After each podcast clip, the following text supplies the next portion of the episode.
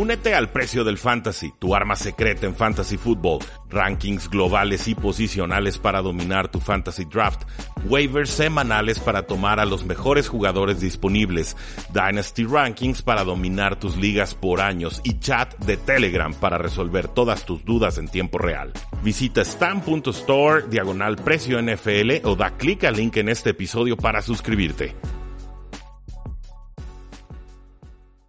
Saludos a todos, mi nombre es Rudy Jacinto, yo trabajo, fundé y analizo la NFL en Tres y Fuera y es para mí un gusto poder grabar este video, el cual eh, me invita a ser Víctor Solano de Yarda 506 TV, hablando sobre uno de los temas que se han vuelto más recurrentes en nuestros programas y es nada más y nada menos que el General Manager Dave Gettleman de los Gigantes de Nueva York, un personaje extraño, atípico, eh, reaccionario, retro, que se pelea con estrellas de gratis, que no va de frente, no es leal, no se explica bien ante los medios y esto compromete su posición como líder de franquicias, me parece arrogante y además desconfía de analíticas, que es algo que está haciendo que muchos equipos en la NFL tengan cada vez más éxito y se amplía entonces la brecha entre los equipos que saben aprovechar la información y los equipos que prefieren eh, ignorarla.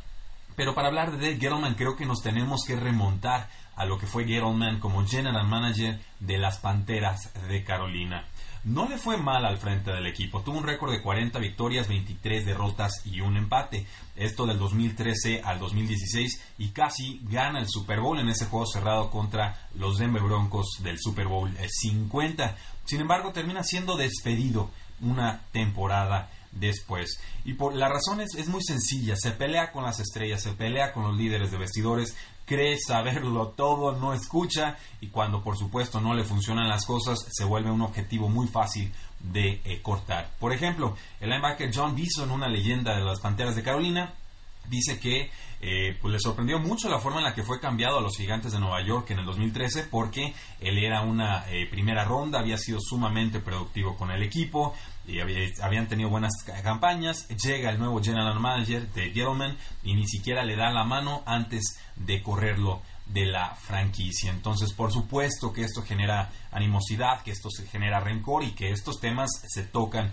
en vestidores no solamente se peleó con John Bison, se peleó también con el excelentísimo receptor Steve Smith, que estuvo 13 años con la franquicia de las Panteras de Carolina. Se peleó también con el corredor de Angelo Williams, quien incluso llama eh, a Dave Gettleman como una víbora. Tuitea y dice que Dave Gettleman era una víbora, tal cual.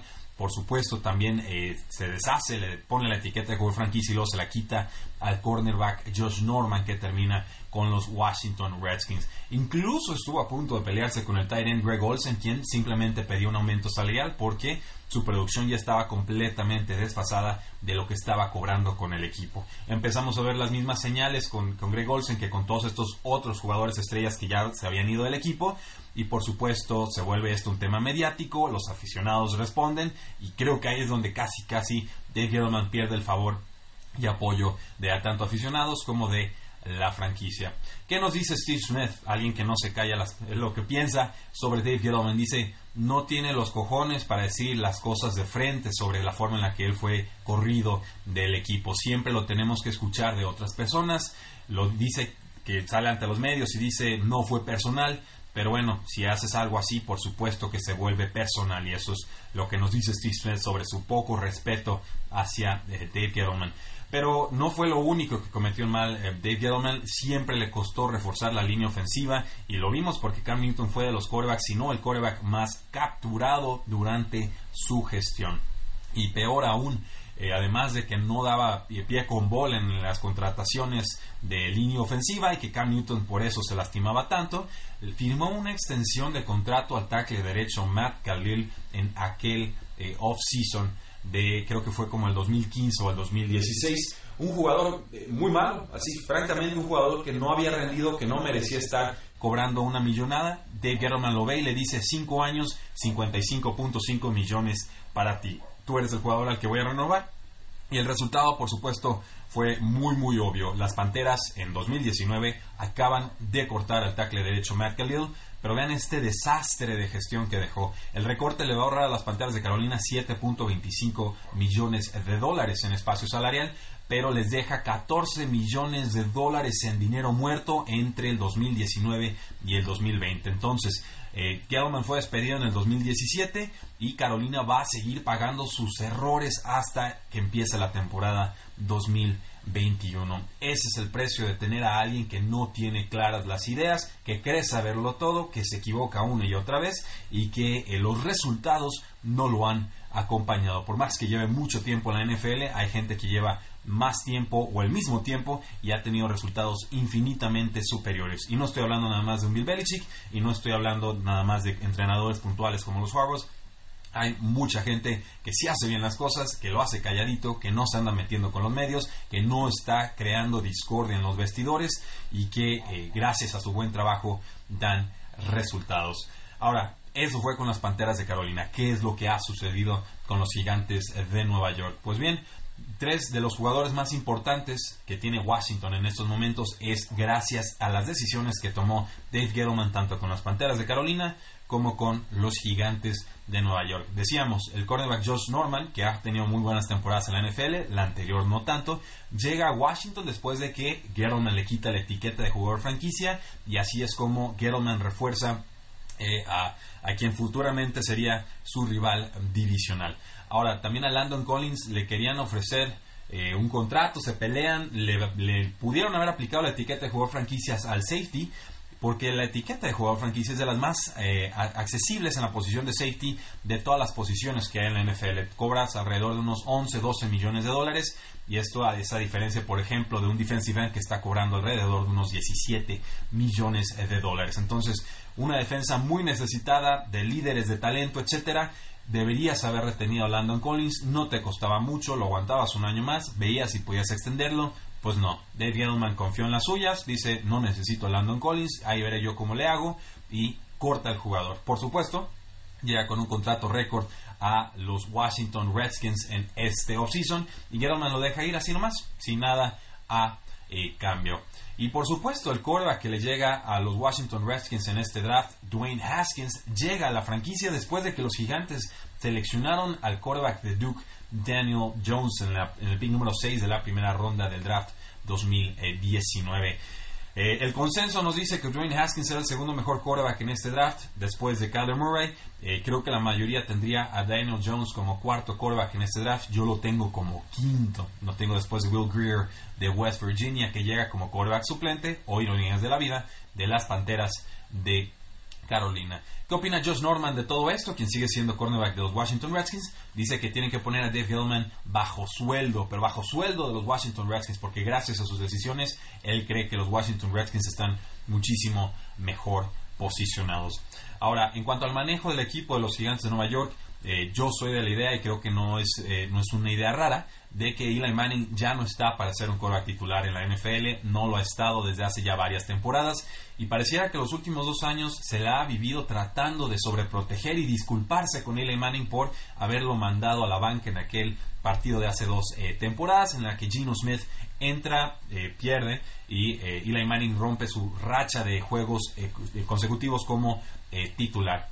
Esto pues bueno, es una de muchas malas decisiones. El offseason pasado nos decía Dave Gettleman, eh, se burlaba de, los medios diciendo que Jonathan Stewart, el corredor que llegaba a las Panteras de Carolina, seguía un grandísimo nivel a pesar de que iba a estar en su temporada número 10 en la NFL. No tuvo más de seis acarreos, creo que fueron para tres yardas, se fue sin pena ni gloria y quedó retratadísimo Dave Gettleman. Por eso es importante recordar lo que dicen los personajes en la NFL toma a Saquon Barkley con el pick número 2 global en el draft del año pasado en lugar de apostar por un quarterback como Sam Darnold. Y no es que Saquon Barkley sea un mal jugador, al contrario, es un jugador que enamora, muy talentoso. Pero ustedes lo vieron, tuvo una buena temporada Saquon Barkley, por lo menos en producción total, quizás no tanto en eficiencia, por, también por culpa de su línea ofensiva que no es la más fuerte de la NFL pero eh, aún así terminaron con récord de 5 victorias y 11 derrotas. Entonces, claramente el corredor no era el problema. Sí, los Giants podían haber reforzado la posición y lo hicieron con Saquon Barkley, pero se podía hacer de forma más barata y sobre todo no descuidando otras áreas del campo. Me parece que forzan con ese pick número 6 tomando a Daniel Jones, un prospecto eh, que físicamente parece un clon de Eli Manning, en verdad es un asunto que asusta, pero eh, dejaron ir un pass rusher estrella, no sé, un, Josh, eh, un, Oliver, había muchos jugadores que terminan siendo tomados hasta en el pick número 12, pero se conforman, toman al quarterback y después hacen otros, otra serie de movimientos con el pick número 17, tomando un liniero defensivo, gordito, tipo Wilfork, ¿no? Vince Wilfork, pero eh, un jugador que en realidad pues juegan primeras y segundas oportunidades y los niños defensivos que no juegan en terceras oportunidades no valen para mí una eh, primera ronda, aunque vengan de un muy buen programa eh, colegial. Ahora, lo irónico de todo esto es que Dave Gettleman es el primero que acepta y lo dice que las primeras rondas tienen un porcentaje muy alto de fallas, o sea, que puedes tomar a un, jugador en primera ronda y puede ser muy complicado que tengas un acierto. Nos dice, ves a estos, estas primeras rondas y la tasa de fracaso es, es peligrosa, asusta. El miss rate es muy, muy alto.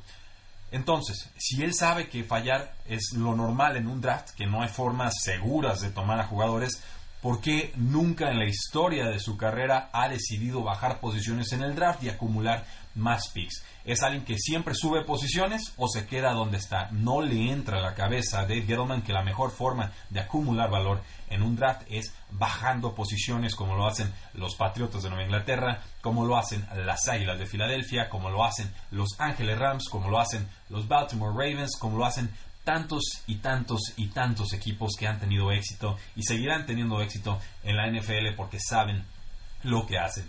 Entonces, ¿qué nos depara para el 2019 con Dave Gettleman? El equipo está en reconstrucción, la ofensiva perdió a Odell Beckham Jr., han perdido a jugadores importantes en el costado ofensivo y defensivo del balón.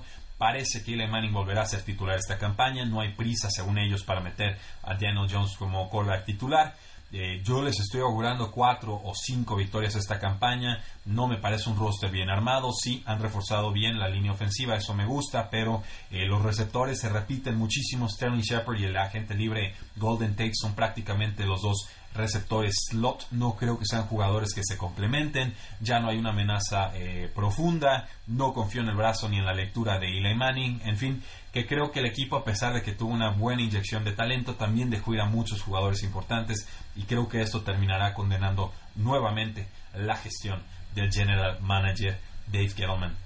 ¿Qué opinan? ¿Están de acuerdo no están de acuerdo? ¿Soy justo soy injusto? Háganoslo saber en la casilla de comentarios. Mi nombre es Rudy Jacinto, soy de Tres y Fuera y de nuevo muchísimas gracias a Víctor Solano y a Yarda 506 TV por darme la oportunidad de comentar sobre este importante tema. Hasta luego.